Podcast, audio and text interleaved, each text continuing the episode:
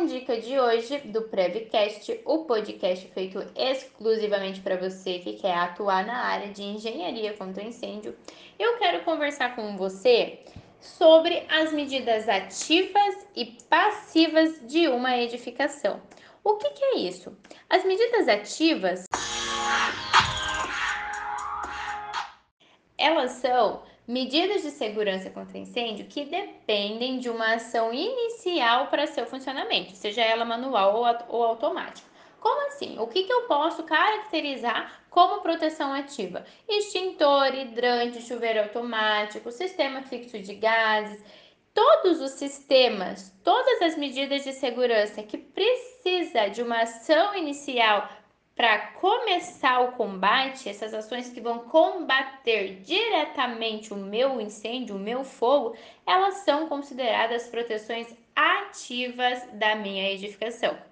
Já quando a gente traz a proteção passiva, nós estamos falando das medidas de segurança contra incêndio que não dependem de ação inicial para o funcionamento. São as medidas que elas estão ali de forma passiva, que elas não vão combater diretamente o incêndio, mas elas vão auxiliar no combate, não diretamente, mas sim indiretamente. Que podem ser a compartimentação, as escadas de segurança, o controle de material de acabamento, e como que eu faço, né, para conseguir dividir bem certinho o que, que é ativo e o que, que é passivo?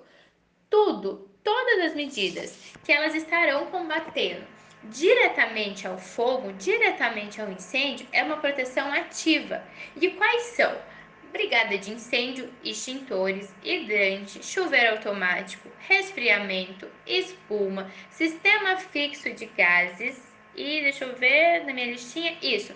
Essas são as medidas ativas que eu tenho. A brigada de incêndio, ela vai atuar diretamente ali. É ela quem vai pegar os extintores, é ela quem vai fazer a evacuação do local, é ela quem vai desligar a chave elétrica. Então ela vai estar agindo de forma manual ou acionando algum sistema para que ele ative de forma automática e vai estar combatendo o fogo. Os extintores é um sistema que ele vai combater o foco do incêndio de forma manual, assim como o hidrante, que eu preciso que uma pessoa vá lá e dê início a tudo.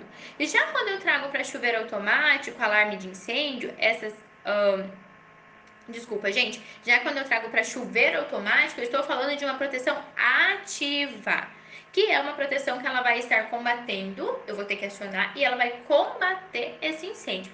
Eu comentei, né, de alarme de incêndio, alarme de detecção, mas o alarme e detecção, eles são uma medida passiva, porque eles não irão combater, eles só irão avisar. E quando eu falo de medidas ativas ou passivas, são os sistemas de segurança que vão combater. Então, medida ativa é aquilo que vai combater o incêndio, seja ela de forma, seja ela ativada de forma manual ou de forma automática, mas ela estará combatendo diretamente o incêndio.